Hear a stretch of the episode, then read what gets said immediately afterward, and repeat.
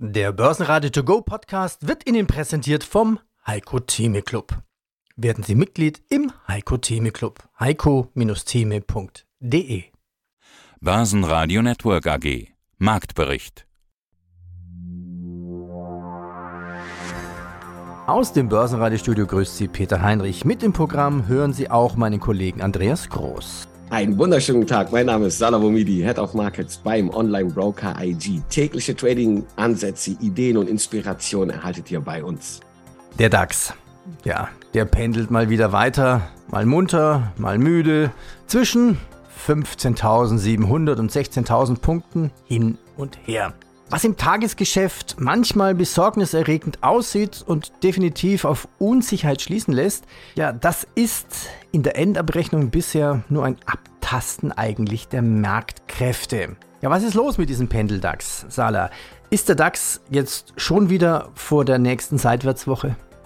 Wir sehen es ja schon, die Seitwärtsphase, die ist ja jetzt schon, wie du eingangs schon gesagt hast, länger im am Laufen. Zins- und Konjunktursorgen andere weitere Faktoren, die eigentlich die Unsicherheit hochhalten. Aber ich kann mir durchaus vorstellen, dass zwar die Seitwärtsphase vielleicht kurzfristig noch weiter anhält, aber hier ist durchaus Potenzial noch an der Oberseite. Ein Ausbruch, auf den wir jetzt lange warten, ein nachhaltiger Ausbruch über die 16.000 Punkte Marke, würde auch neue Kursziele aktivieren und gar den Weg bis in Richtung 16.500 Punkte freimachen. Ja, ich weiß, die Unsicherheit und die Risiken sind hoch, aber aktuell kennen die Aktienmärkte auch nur eine Richtung. Die ist eigentlich bis dato long. Wenn ich auf die Bumidi-Bänder schaue, meinen Volatilitätsindikator, da sehen wir in den Projektionen für die nächsten 30 Tage kann durchaus und das ist eine hohe Bandbreite aufgrund der Vola, der DAX bis in Richtung 16.786 gehen. Das ist schon dann auch ein neues Allzeithoch. An der Unterseite, und da siehst du, wie hoch die Vola ist, kann es sogar bis auf 15.049 Punkte gehen. So eine Standardabweichung von 68 Prozent. Erwarte ich, dass der Markt in dieser, in dieser Bandbreite für die nächsten 30 Tage tendieren kann. Ui, der DAX dreht mal wieder auf, naja, ein bisschen, und ist über 15.900 Punkte gekommen. Ja, und hat somit die Donnerstagsverluste wieder wettgemacht. Die Schlusskurse DAX plus 0,5%, 15.913 Punkte, MDAX plus 0,3% bei 27.335 Punkten. Und in Wien der ATX als Total Return 6.822, im Prinzip keine Veränderung, minus 0,1%. Ja, mein Name ist Andreas Scholz von der DFV Eurofinance Group vom Finanzplatz Frankfurt. Freue mich auf unseren Eurofinance Weekly Podcast rund um die Themen Banken, Geldpolitik und Konjunktur. Schauen wir auf die EZB. Da ist ja der Marsch auf den Zinsgipfel noch nicht zu Ende. Vor allem die Falken setzen sich ja mehr oder weniger lautstark dafür ein, dass es noch weiter nach oben geht. Jetzt gab es ja die Woche Klartext von Joachim Nagel, dem Chef der Bundesbank. Was hat er gesagt? Ja, man kann auch von Bergdohlen reden. Also ja, die sind lautstark unterwegs, die Falken, dazu gleich mehr. Nochmal zur Seilschaft, ja, die EZB marschiert weiter. Die Präsidentin hat letzte Woche gesagt, wir machen noch keine Pause, weil wir sind noch nicht oben angelangt. Wir sind ja auch später gestartet. Als die FED schon losmarschierte, hat man da noch seine Sachen zusammengesucht. Also die EZB marschiert, ist noch unterwegs zum Zinsgipfel und meines Erachtens hat sie noch zwei Stationen. Sie wird im Juni noch mal einen weiteren kleinen Zinsschritt geben, 25 Basispunkte. Und ich könnte sogar mir vorstellen, dass sie im Juli Juli dann nochmal 25 Basispunkte macht und dann hat sie Sommerpause und ist dann im Sommer auch oben auf dem Gipfel. Dann sind die Bedingungen, Stichwort Mount Everest, Andreas, aber nicht mehr die besten. Also im, im Hochsommer erst oben zu sein, kann auch, ja, ungemütlich werden. Und das ist das, das ist der Knackpunkt. Das ist der Knackpunkt für, für dann auch die Falken. Im Moment sind so noch lautstark wie die Bergdohlen unterwegs und einer der Oberfalken ist der Bundesbankpräsident. In einer Tradition wie früher Karl Otto Pöhl sagt er, wir müssen weiter nach oben marschieren. Wir haben doch nicht unsere Aufgabe erledigt. Wir müssen die Inflation weiter bekämpfen. Na gut, die EZB ist auch schon 375 Basispunkte jetzt gegangen er sagte jetzt gerade dieser Tage in Frankfurt, es werden noch weitere Schritte folgen müssen. Also ich denke, er denkt mindestens an zwei. Es komme so Nagel nicht mehr auf die Schrittgröße an. Ich würde sagen, kann man auf Klammer zu, auf diesen Höhen, in diesen Gipfelregionen mehr auf die Trittsicherheit. Also es kommt nicht mehr auf die 50 an, sondern 25 werden wahrscheinlich ausreichen. Noch haben die Tauben nicht genügend Futter, dass auch die Tauben anfangen zu gurren. Aber ich könnte mir vorstellen, das könnte sich im Sommer drehen, wenn wir mehr und mehr schlechte Konjunkturnachrichten bekommen. Und dann wird die große und entscheidende Frage sein, wie wird die EZB damit umgehen? Hat sie dann ihr restriktives Pulver verschossen? Und wie werden die Tauben dann ab Sommer reagieren? Diese Interviews haben wir für Sie heute geführt. Thomas Zimmermann sagt im Moment abwartende Position, denn es gibt ja genügend schwarze Schwäne. Salabomidis Chartanalysen, wie schon eben gehört, zum DAX, Gold und Nasdaq neue Hochs, Iberdrola prüft RWE-Übernahme und Bayer unterbewertet. Die deutsche Konsum Read CEO Elgeti, die Preise sind günstig, trotzdem warten viele ab. Prognose gesenkt. International School Augsburg. Wir schreien nicht nach Spenden. Mein Name ist Cäsar. Ich weiß sehr viel. Punktlandung von der Analyse bei Finanzdaten mit KI von Private Alpha. Pferdewetten um Klassen wettbewerbsfähiger. Wir nehmen das Geld und investieren es in den Aufbau der Sportwette. CMC Marktanalyst Oldenburger sagt, Zinspause der Fed immer wahrscheinlicher. Sieht gut aus. Euro Finance Weekly. Andreas Scholz über Notenbanken auf 8000er. Die Fed in der Todeszone, die EZB noch drunter. Lass uns charttechnisch noch zwei Aktien besprechen. Eine spannende Geschichte. Aktuell hat der RWE auch die Zahlen vorgelegt. RWE will seine Investitionen in das Ökostromgeschäft weiter ausbauen. Laut einem Interview mit dem Vorstand wollen sie Europas größter Ökostromanbieter werden. Ja, aber spannend ist eigentlich noch eine Nebenstory. Was heißt Nebenstory? Vielleicht ist das überhaupt die Überstory überhaupt. Plant Iberdrola eine Übernahme? Hä? Wer ist Iberdrola? Frage 1. Die meisten kennen sie schon, die Spanier, aber so ein bisschen nur. Das ist doch eine Hammer-Nachricht. Grund für diese Gerüchte aus Spanien ist, dass der Rivale Iberdrola eine Übernahme des Versorgers anscheinend durchspielt, durchexerziert. Käme es zu einem Angebot, wäre das angesichts der Bedeutung von RWE für die deutsche Energiewende ja wirklich ein, ein Hammer, ein Energiewendehammer. Auf jeden Fall. Man könnte auch einfach äh, salopp sagen, die Spanier haben die Sonne. Ich glaube, das ist durchaus oder haben mehr Sonnenstunden als wir und das könnte vielleicht auch der RWU gut tun. Aber das ist natürlich ein Hammer Nachricht vorerst für mich natürlich erstmal nur ein Gerücht. Da muss man natürlich immer vorsichtig erstmal sein. Aber unlogisch ist das nicht. Und es würde auch ein bisschen unsere Versorgerlandschaft durchaus verändern. Der Aktie tut es bis dato erstmal gut. Gerüchte hin oder her. Die Aktie steht heute schon 1,46 Prozent im Plus bei 42,38 taxiert gerade hier beim Online-Broker IG. Und wir sind auch in einer sehr guten Ausgangs-, charttechnischen Ausgangslage. Ich sehe hier so ein Rechteck über die letzten Tage, Wochen eigentlich bewegen wir uns in einer engeren Handelsspanne von 41,10 bis 42 ja, 42, 70 roundabout.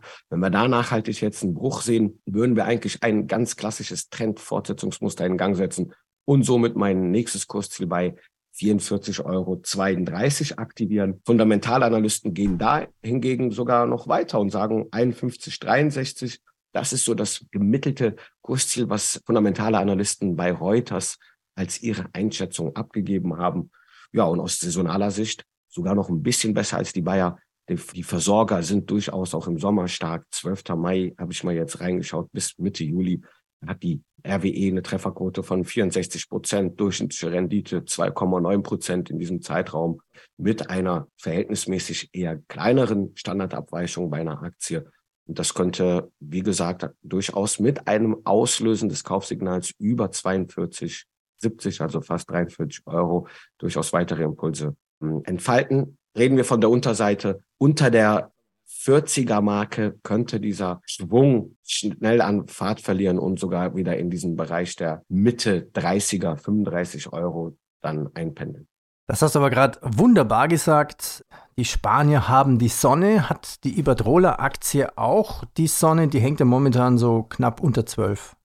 Ja, die hat da natürlich noch Potenzial an der Oberseite. Die Nachricht hat jetzt natürlich ein bisschen unterstützt, aber da muss jetzt natürlich noch mal mehr hin. Wir wissen ja klar eigentlich eine Aktie, wenn der Übernahme, derjenige, der übernimmt, verliert ja eigentlich erstmal an Wert, wohingegen der Übernahmekandidat ein bisschen zugewinnt. Das sehen wir so leicht jetzt auch. Wie gesagt, aber da sehen, sehe ich charttechnisch noch weiteres Potenzial. Da muss erstmal die 1250 rausgenommen werden, um hier weiteres, ja, weitere Entfaltungspotenziale rauszunehmen. Also, die Sonne haben sie, aber leichte graue Wolken noch am Horizont. BMW am Freitag mit Dividendenabschlag am DAX-Ende. Die Dividende wurde für das Geschäftsjahr 2022 von 5,80 auf 8,50 kräftig erhöht. Die Allianz macht mehr durch Preiserhöhungen und mehr Geschäft in der Sachversicherung hat das operative Ergebnis in Q1 einen höheren Wert um 24 Prozent auf 3,7 Milliarden Euro erreicht und höhere Passagierzahlen wieder bei Fraport. Natürlich besonders wegen den Osterferien. Rolf Regeti, Vorstand bei der Deutschen Konsum Retail AG. Und aus dem Studio des Börsenradio begrüßt Sie heute Andi Groß. Sie haben jetzt vor wenigen Tagen das FFO-Ziel reduziert für das laufende Geschäftsjahr auf eine Spanne von 36 bis 39 Millionen, also etwa 10 Prozent. Was war da der Grund? Der Hauptgrund war, dass wir in der ursprünglichen Planung eben noch davon ausgegangen sind, dass wir mehr ankaufen würden dieses Jahr und dementsprechend mehr operativen Cashflow und FFO generieren würden. Und mit dem zeitlichen Fortschritt des Jahres sind wir mehr und mehr dahin zugekommen, dass wir davon wieder abgekommen sind und müssen dementsprechend die Prognose äh, reduzieren. Was jetzt im, im, Kontext des Sektors, glaube ich, völlig, völlig harmlos in der Größenordnung ist. Aber die, die, Mathematik ist eben so und wenn die Zahlen sich verändert haben, müssen wir das natürlich auch dem Kapitalmarkt so, so kommunizieren. Wir erleben derzeit im deutschen Einzelhandel eine richtige Insolvenzwelle. Auch große Namen sind dann da dabei. Gucken Sie sich an, machen Sie sich Sorgen oder lehnen Sie sich zurück und sagen, es ist ja ein völlig anderes Paar Schuhe, um das Stichwort in den Raum zu werfen? Ja, im, im wahrsten Sinne des Wortes. Ja, ja in, der, in der Tat ist es ein anderes Paar Schuhe, weil die Insolvenzen, die wir gesehen haben, ja im Wesentlichen den Textilmarkt im, im weiteren Sinne betreffen. Also mit anderen Worten, den zyklischen Teil des Einzelhandels. Wir sind ja im Lebensmittel, Drogerie, Baumarktbereich des, des Marktes. Und dort haben wir natürlich ein ganz anderes Umfeld, eine ganz andere Konsumentennachfrage, eben keine Zyklik und auch viel weniger, teilweise gar keinen Druck, der aus dem, dem Online-Bereich kommt. Wir haben die ganzen Krisen, Miseren der Shoppingcenter und der Innenstädte, die erwischen uns überhaupt nicht. Also es, es heißt beides Einzelhandel, aber von der Immobiliendynamik her das überhaupt nichts miteinander zu tun, also fast überhaupt nichts miteinander. Und auch von den, von den Mietern her kann man natürlich äh, einen Lebensmitteldiscounter nicht mit einem Schuh- oder Textiliengeschäft äh, vergleichen. Das Finanzamt Potsdam fordert eine Nachzahlung von Ertragssteuern von 2016 bis 2020 über 6 Millionen, also Steuernachzahlung. Diese Ereigniskarte bei Monopoly, die habe ich immer gehasst. Geht Ihnen vermutlich ähnlich. Ja, äh, auch, auch wir haben hier keine Begeisterungspartys gefeiert, als wir davon erfahren haben. Die Finanzbehörden sind der Auffassung, dass wir kein REIT sind. Wir sehen das naturgemäß anders und sind da jetzt in der gerichtlichen Auseinandersetzung. Besprechen wir Einzelwerte.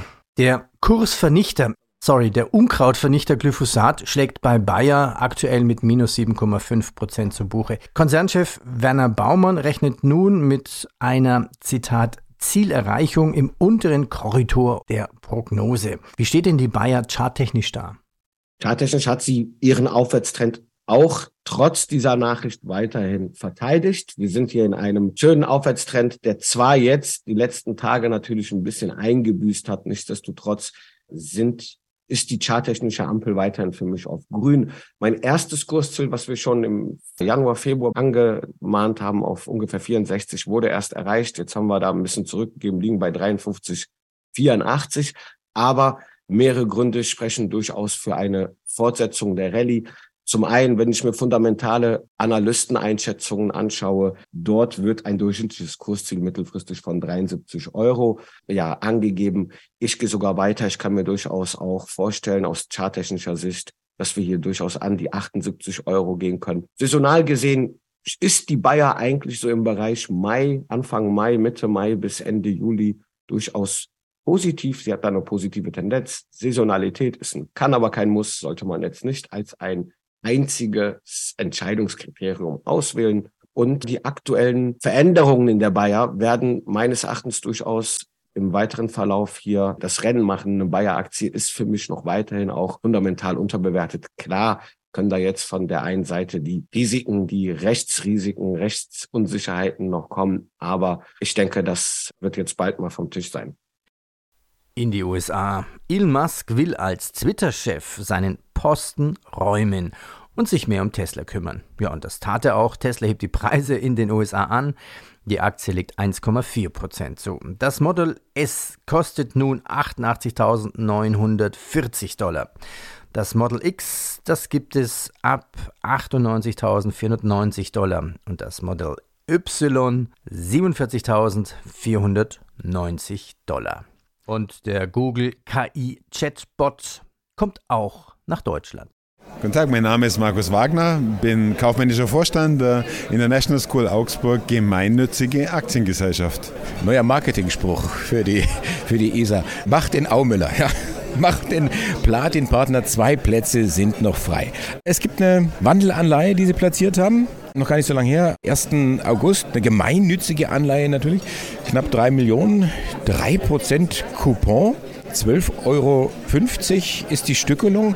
Also die Stückelung klingt sehr kommod. Da kann man vorstellen, da greift der eine oder andere zu, da muss er nicht 100.000 oder, oder, oder 1.000. Aber der Coupon 3%, das ist, ist nicht viel zurzeit. Ja, das hat natürlich mit der, mit der Zinsentwicklung in den letzten Monaten zu tun. Das können Sie sich vorstellen, dass, wie wir die, die den Coupon platziert haben, 3% noch ganz vernünftig waren. Wenn man jetzt heute nach den EZB-Zinserhöhungen sagt, kann man sagen, es ist sicherlich niedrig, aber wir glauben auch, demonstrieren zu wollen, wir sind jetzt nicht die Institution, die nach Spenden schreit, sondern die dokumentieren möchte als ESG-Investment, dass wir selber mit eigenen Mitteln uns entwickeln können und dafür auch letztendlich Zinsen zahlen können. Nur sind wir halt nicht Apple, Google und Co. oder andere, sage ich mal, Wirtschaftsunternehmen, die sie vielleicht dann Coupons von 7, 8, 9, 10 Prozent leisten können, sondern wir sind ein ESG-Investment, das für die Region von Bedeutung ist und man kauft sich im Prinzip, man hat einen festen Zinssatz. Man könnte es auch umdrehen. Welches Unternehmen, machen wir es mal andersrum, welches Unternehmen hat ja eine Laufzeit von sieben Jahren, welches Unternehmen hat in den letzten sieben Jahren drei Prozent Dividende den Aktionären zugesagt? Zugesagt. Also ist, ist, ist, natürlich dann immer, immer schwierig. Versprechen kann man das ja nicht, aber es gibt schon Unternehmen, die langfristig auf Dividende setzen und auch damit dann kokettieren. Aber nochmal mit den drei Prozent. Also aus jetziger Sicht muss ich sagen, gut verhandelt. War die Resonanz auch entsprechend? Wir haben ja die Anleihe noch nicht geschlossen. Das heißt, wir sind immer noch, und das ist ja regional, der regionale Ansatz, wir sind im Gespräch mit den Unternehmen vor Ort, sozusagen hier eine, eine Tranche zu übernehmen. Also momentan ist sie noch nicht ausplatziert. Wir liegen so bei einer Dreiviertelmillion Million. Aber das liegt natürlich auch daran, dass solche Gespräche sich gerade in der jetzigen Zeit etwas länger hinziehen. Ja, mein Name ist Christoph Gumm, ich bin CEO und Co-Founder von Private Alpha. Naja, eine Hosse wird eigentlich im Bärenmarkt geboren, sagt man immer so, dieser Spruch. Okay, gehen wir drauf ein. Exakt, ja. Der Wendepunkt im Oktober, ihr habt es richtig vorausgesagt. Man hatte ja wirklich, wenn man mit Analysten ein Interview geführt hat, ganz oft gehört, ja, H1 wird schwer. Es kam ganz anders. Das H1 war ein super Börsenjahr. Jetzt kommt auch wirklich so diese Frage, naja, muss dann H2 etwas schlechter werden? Wohin sollen denn die Kurse noch steigen? Soll denn der DAX jetzt 16.000 endlich überspringen, 16.5 machen, noch mehr Gelder aus Amerika in den DAX hineinfließen?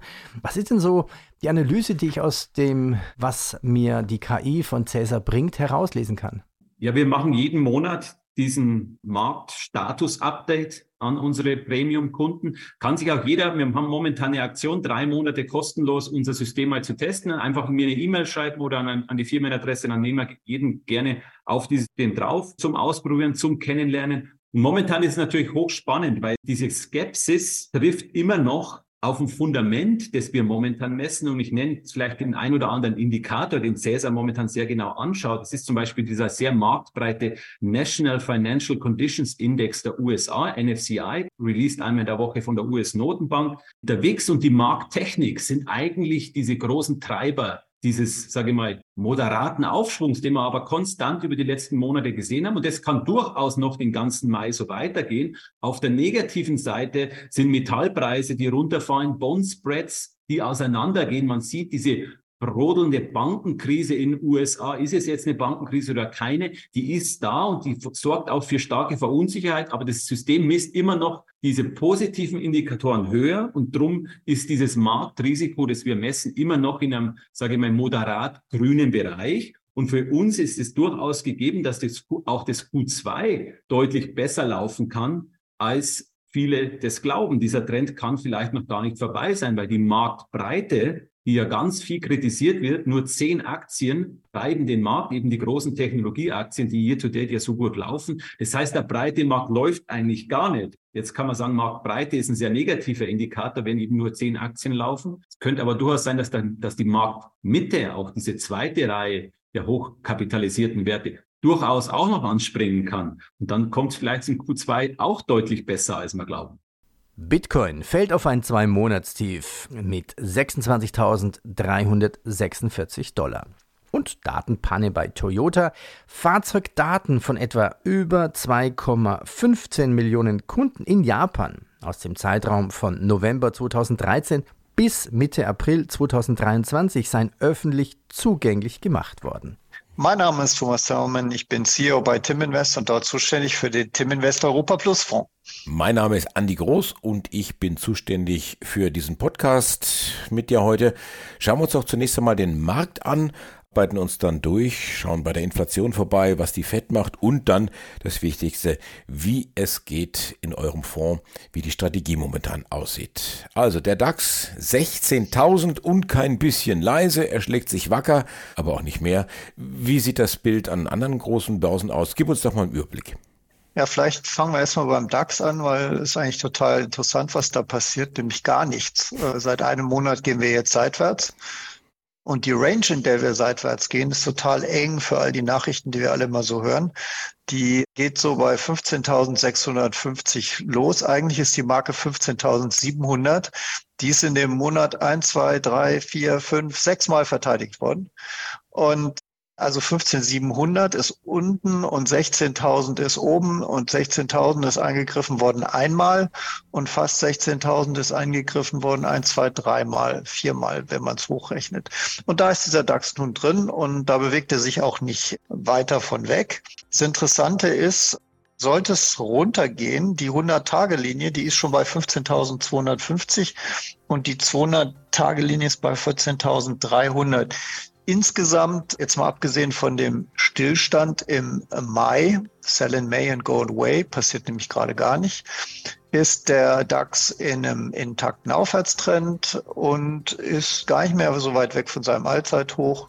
Und Techniker würden sagen, gute Chancen, dass wir das bald sehen. Never fight the Fed oder vielleicht doch. Ich habe den Eindruck, der Markt wettet hier dann doch wieder auf Zinssenkungen. Das schon relativ zeitnah kann passieren, muss aber nicht.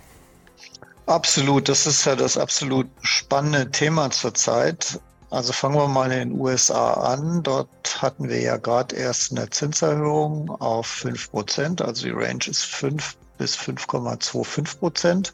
Und wir haben aber eine Einjahres Implied Rate, also die Rendite für ein Jahres US-Staatsanleihen ist bei 4,7 Prozent. Also 5 Prozent ist der Zins, 4,7 Prozent kriegt man, wenn man den Vereinigten Staaten ein Jahres Geld leiht. Was kann man daraus folgern, dass der Markt, der Rentenmarkt, davon ausgeht, dass es Zinssenkungen gibt innerhalb der nächsten zwölf Monate. Dass also das Zinspeak jetzt erreicht ist und es ab jetzt eigentlich wieder runtergeht. Und das sind eigentlich fantastische Nachrichten für den Aktienmarkt. Da ist nur ein kleines Problem. Das wird nur dann passieren, wenn die Inflation runterkommt. Jetzt war ja die letzte Inflationszahl 4,9 Prozent, gar nicht mal so schlecht, aber die Kernrate liegt halt immer noch bei 5,5 Prozent. Und wir haben eine Besonderheit in diesem Zyklus. Was meines Erachtens noch nicht so häufig vorgekommen ist. Die Fed hat ja zwei Ziele, Geldwertstabilität und einen einen robusten Arbeitsmarkt, dass die Leute Geld haben. Also stabiles Geld, stabile Arbeit, das ist das Fettziel. Und wir haben eine absolut rekordniedrige Arbeitslosigkeit in den USA. Und daraus normalerweise ist es so, wenn, wenn die FED fünf Prozent die Zinsen in zwölf Monaten anhebt, dann kommt irgendwann die Wirtschaft ins Stottern und die Arbeitslosigkeit steigt. Und dann nimmt sie die Zinsen wieder runter und das ist dann auch ziemlich alles klar. Im Moment hat sie Zinsen hochgenommen, aber die Arbeitslosigkeit ist nicht runtergekommen. Gleichzeitig ist die Inflation sticky und die, warum sie sticky ist, also warum sie vielleicht gar nicht so schnell runterkommt, wie die Leute denken, ist, hängt wiederum am Arbeitsmarkt, weil die Löhne halt nicht runterkommen. Im Gegenteil, weil die weiter steigen. Also wenn man sich die Kernrate anguckt, sind nicht, sind nicht die Rohstoffe, die da treibend sind, sondern es sind jetzt halt so Sachen wie Löhne. Pia Hofer von der Pferdewetten.de AG. Ich bin Alleinvorstand. Wir sind unterwegs im deutschen Glücksspielmarkt, nicht nur in der Pferdewette, wie der Name vermuten lässt, sondern eben auch in der deutschen Sportwette. Es gibt ja den Begriff NGR, also der Netto-Spielertrag. Der reicht jetzt 15,3 Millionen, den bislang höchsten Wert in der Unternehmensgeschichte, also Rekordwert. Was ist der NGR genau? Also ich wette, ich verliere, ich gewinne und alles, was übrig bleibt? Das, was Sie gerade beschrieben haben, ist der GGR, also GGR, Gross Gaming Revenue. Das ist der Bruttoertrag und der NGR, das ist Ihre Frage, wird auf der Seite nochmal bereinigt, um zum Beispiel Steuern oder geschenktes Geld wie Boni. Wenn ich Ihnen also 100 Euro schenke und Sie verwetten die 100 Euro bei uns, dann ist es 100 Euro GGR, Rohmarge, aber 0 NGA, weil eigentlich haben sie ja nur Papiergeld verspielt, also Bonus und, kein, und, und nicht einen Schein. Wir haben keinen Schein aus ihrer Tasche genommen und sozusagen bei uns behalten. Und das ist der Unterschied. Also der, der NGA beschreibt sehr gut, was dann tatsächlich an Geld im Unternehmen geblieben ist. Die Frage anknüpft natürlich, Ergebnis für Zins und Steuern, Höhe 3,5 Millionen Minus. Warum so viel Minus? Das haben Sie eigentlich jetzt schon indirekt erklärt. Konzernergebnis minus 2,5 Millionen ja, das sind hundertprozentig die Anlaufkosten für den Aufbau des Retail-Netzwerkes in Deutschland. Wir haben ja eine Pferdewette, die an sich seit Jahren sehr konstant positive Ergebnisse um die 5 Millionen Euro liefert und haben dann eben gesagt, okay, wir nehmen dieses Geld jetzt, um es in den Aufbau der Sportwette zu investieren. Und da müssen Sie sich vorstellen, dieses Team, das ich vorhin beschrieben habe, 75 Mann, die dazugestoßen sind, die wollen natürlich auch irgendwie Geld verdienen. Und das kostet uns so in etwa 7 Millionen im Jahr. Und diese 7 Millionen müssen wir jetzt zusätzlich verdienen. Dafür brauchen wir in etwa 120, 130 Shops offen, um diese Basiskosten zu verdienen für diesen Eigenbetrieb jetzt. Vorher hatten wir eine geliehene Software, hat ganz viele Nachteile, hat aber den riesen Vorteil, es ist günstig. Jetzt haben wir ein eigenes Produkt, sind um Klassen wettbewerbsfähiger. Aber es kostet natürlich mehr Geld. So, und jetzt bauen wir erstmal Shops auf und das ist der Plan, um in dem Segment Break-Even zu sein. Ich wollte gerade einwerfen, Sie müssen ja nicht nur die 7 Millionen verdienen, die Aktionäre wollen ja auch was verdienen. Also Break-Even, okay, gutes Ziel. Wann kommt das nächste Ziel? Gewinne? Nächstes Jahr. Börsenradio Network AG Marktbericht Der Börsenradio To Go Podcast wurde Ihnen präsentiert vom Heiko Theme Club. Werden Sie Mitglied im Heiko Theme Club. heiko-theme.de